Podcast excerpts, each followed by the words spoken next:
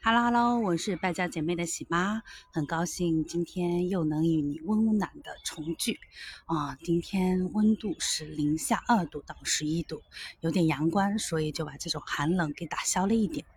那在这种天气里呢，我们的皮肤就特别的容易干燥，对不对？嗯，像我们家孩子的湿疹，这时候也特别的严重。那我们是听了上海这个儿童医院的医生的建议，我们是每天可能给他擦三回身体乳，因为他必须要保湿，因为他的这个皮肤的这个呃保护层啊比较薄弱，就像我们大人可能有一层呃已经角质层或者说已经比较厚的一个保护膜在上面，但是他的这个皮肤这。到屏障还没有完全的形成，所以它就很容易干燥。那其实是和我们的这种大人的干燥、脱脱皮都是一样的性质。那我们到了这个时候呢，我们就可以多擦身体乳。那我今天给你推荐的一款产品呢，就是也比较适合我们冬天用，那就是这个马油膏。嗯，油呃，它没有油乎乎的，但是你涂完之后，你当天晚上你如果家里有保鲜膜，可以在你涂过的地方。包一下，这样子呢，它就会不会脏到你的裤子上，也会呃让你第二天起来的时候，你的腿上这个皮肤哦就光光滑滑的，呃是有这样的效果，你可以试一下。那有些人还会想着说，那我这个马油膏我没有去买，还可以用什么产品代替呢？其实很简单，像那种商店里面，呃或者说叫凡士林吧。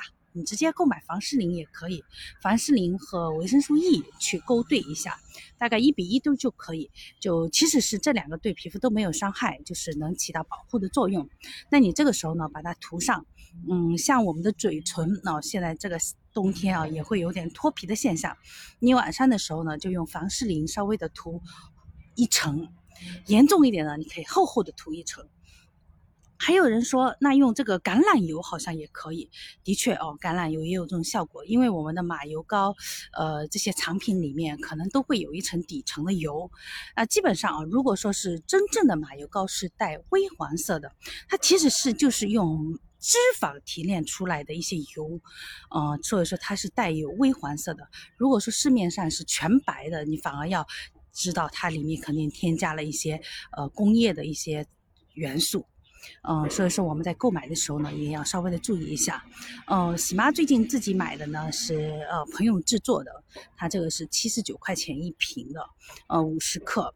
呃，按正常来讲，好多人就是一瓶就能用一个冬天，因为我们家孩子的用量比较大，那我们一呃一周不是一周用不了啊，我们可能是三个月啊，肯定也会用完一瓶啊，就是最短最短啊。